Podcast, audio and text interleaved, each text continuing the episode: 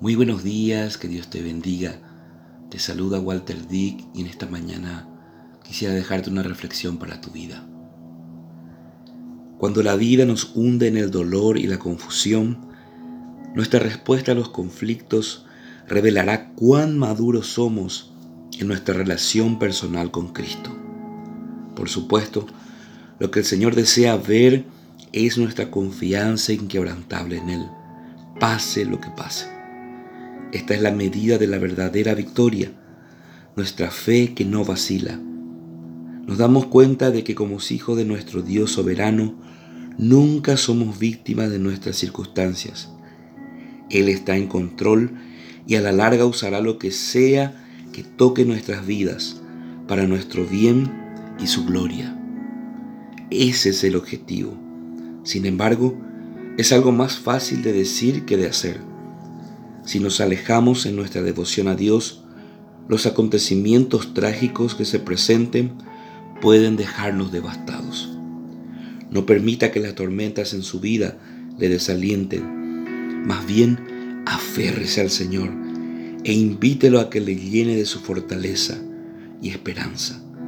Aférrese firmemente a Él y a las promesas que le ha dado, cueste lo que cueste y sin importar cuáles sean las circunstancias, tenga fe hasta el fin, porque usted sabe que con Dios podrá aguantar cualquier cosa que se presente en la vida y salir triunfante.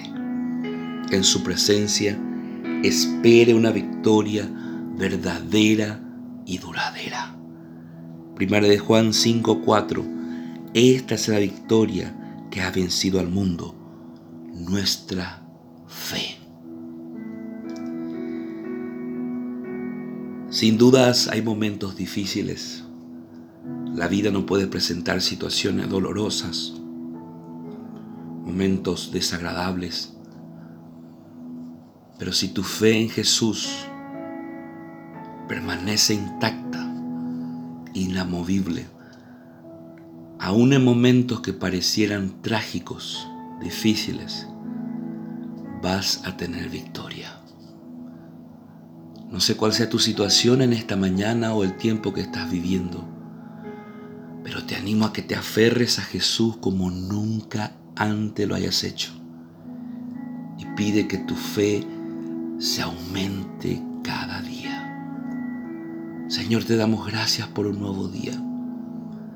Ayúdanos a que nuestra fe sea inquebrantable Ayúdanos, Señor, que aún en medio de, circunstancias difíciles podamos aferrarnos a ti como nunca.